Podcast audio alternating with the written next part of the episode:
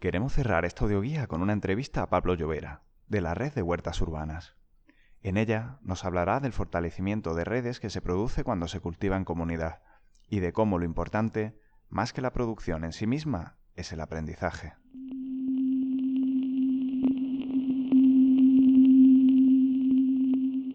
Yo me llamo Pablo Llovera y soy uno, uno de los miembros que ayudó a montar la red de huertos hace más de 10 años, bueno, casi 10 años. La montamos porque había entonces siete huertos que trabajábamos aisladamente y nos dimos cuenta que éramos muy vulnerables, ¿no? este trabajo solitario en huertos nos impedía conseguir recursos, nos impedía tener una interlocución directa con la administración. Entonces trabajábamos como muy individualmente. El trabajo en red enseguida nos puso sobre la pista de que o hacíamos eso o íbamos a ir siendo iniciativas que iban a ir sucumbiendo. Para mí la mayor virtualidad que tienen, la mayor virtud que tienen los huertos es convertirse en escuelas de alfabetización agroecológica, en lugares donde las personas puedan aprender las relaciones de la ciudad y del campo y la gran dependencia que tienen las ciudades respecto del campo de una manera práctica. Esa es una. Y luego otra muy importante para mí, que resume mucho de lo que se genera en estos espacios, es una gran fábrica de preguntas al aire libre desde la práctica y con otras personas que comparten inquietudes, ¿no? Y entonces estas tres cosas juntas lo convierten en, como decías tú antes muy bien, ¿no? Como en, núcleos de resistencia, en núcleos de creatividad también, porque hay que dar respuestas y soluciones a los retos ecológicos y sociales que tenemos delante, ¿no? Y, que el siglo XXI nos va a ir poniendo uno detrás de otro. Y el del de la alimentación es uno, digamos, central, ¿no? O crucial. Vale, la red tiene un funcionamiento muy informal. Em, con sus cosas, esto tiene sus cosas buenas y malas, ¿no?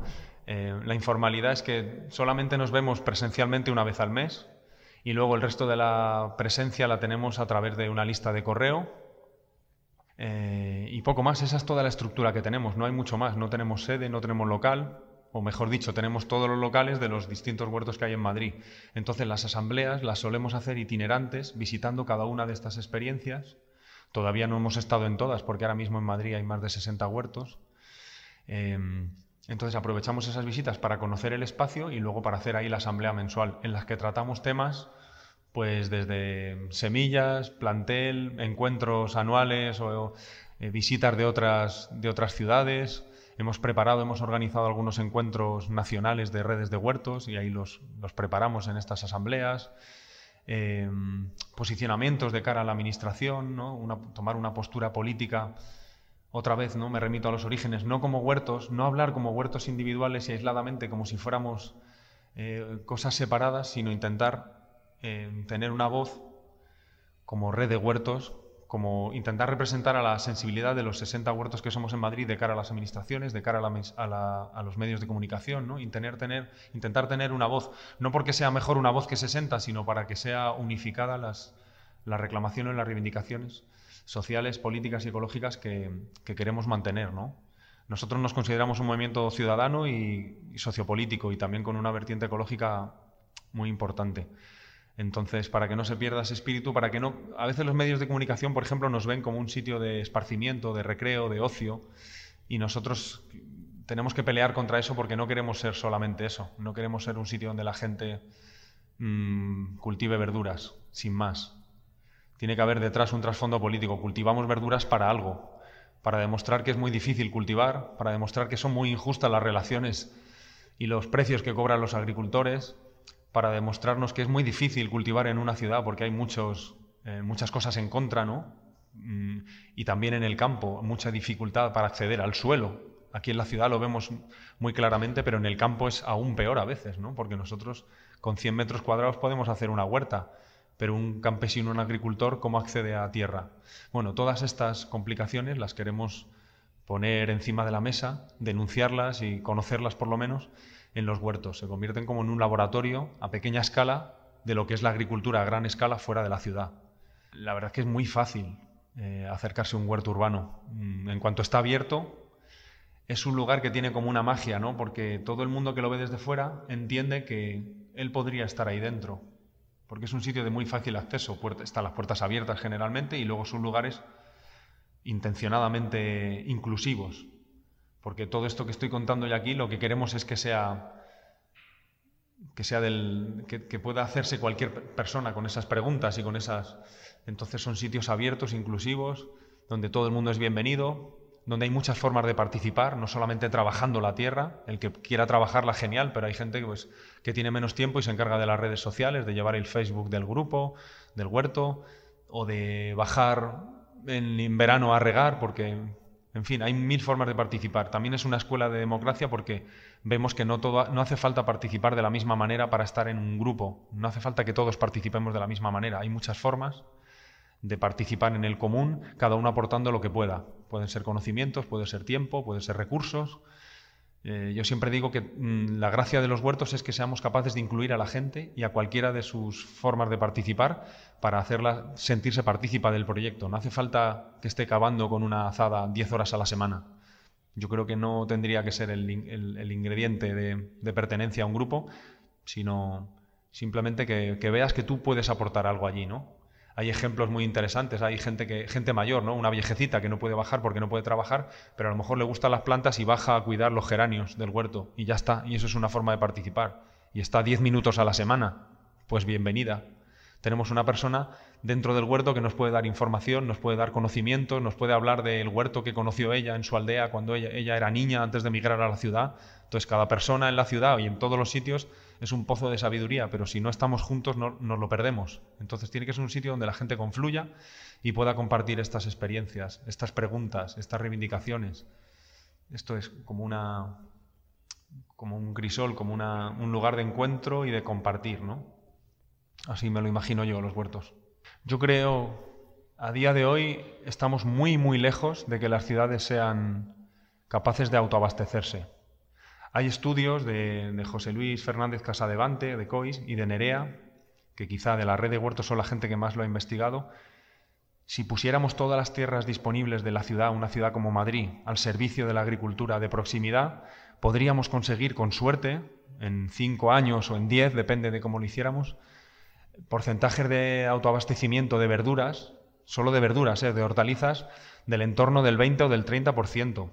Pero el valor que tienen no es tanto el cuantitativo, sino el valor de ponernos a los ciudadanos en vías de solucionar el problema que tenemos las ciudades. De gran dependencia del exterior, solamente importamos recursos y lo que les exportamos otra vez al medio pues son aguas residuales, contaminación. Entonces es convertir la ciudad en un sitio donde haya conciencia y se hagan las cosas un poco mejor. Pero luego hay que empezar a hacer el salto a la agricultura de proximidad, facilitar el acceso a los agricultores y campesinos, que los hay, son pocos y están muy, muy apretados, pero si se les pusieran condiciones más fáciles, se podría producir en los alrededores de Madrid, en 40, 60, en 80 kilómetros a la redonda, mucha de, la, de, las hortalizas y de las verduras que se consumen. Los porcentajes, ya digo, da igual que no sea el 100%. Lo importante es ponerse en camino y en proceso de cambio, no en que consigamos en pocas décadas el autoabastecimiento alimentario. Y a veces digo que el huerto es como un escaparate, ¿no? Porque uno entra por la alimentación, para cultivar. Eso es lo que nos atrae. Cuando lo ves desde fuera dices, anda, yo quiero comer lechuga, yo quiero comer tomates.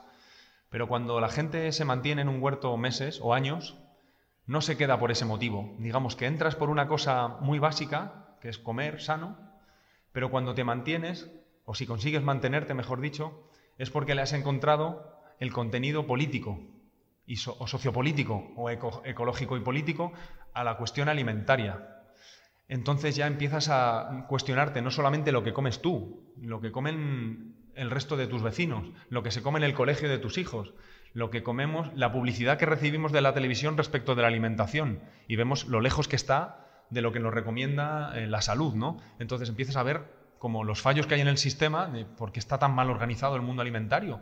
Si todo el mundo dice que es bueno comer verdura, ¿por qué no estamos poniendo el énfasis ahí? ¿Por qué no estamos enseñando a los niños a comer verdura? ¿O solamente les enseñamos diciéndole que hay que comerse el puré? ¿Por qué no les enseñamos a plantar las espinacas, a cuidarlas? Porque a lo mejor si haces eso, el niño luego se come el puré. Si ve que la espinaca es algo que ha cuidado él, no algo que viene de otro sitio, que ni conoce. Entonces, el principal valor es traer la alimentación de, de, un mundo, digamos, etéreo en el que está, aterrizarlo, nunca mejor dicho, ponerlo en la tierra, aterrizar la alimentación y decir, está delante tuyo y tú puedes hacer algo. Y creo que la gente se acaba quedando en los huertos comunitarios porque le encuentra ese trasfondo social y político y ecológico. aunque entre por cuestiones alimentarias o, eh, nutritivas, digamos, o de salud, la gente que se queda, se queda porque es una forma de hacer eh, ecología política, militante y activa y terrenal. No el mundo de las ideas, sino el mundo de las ideas y de la tierra, las dos cosas juntas.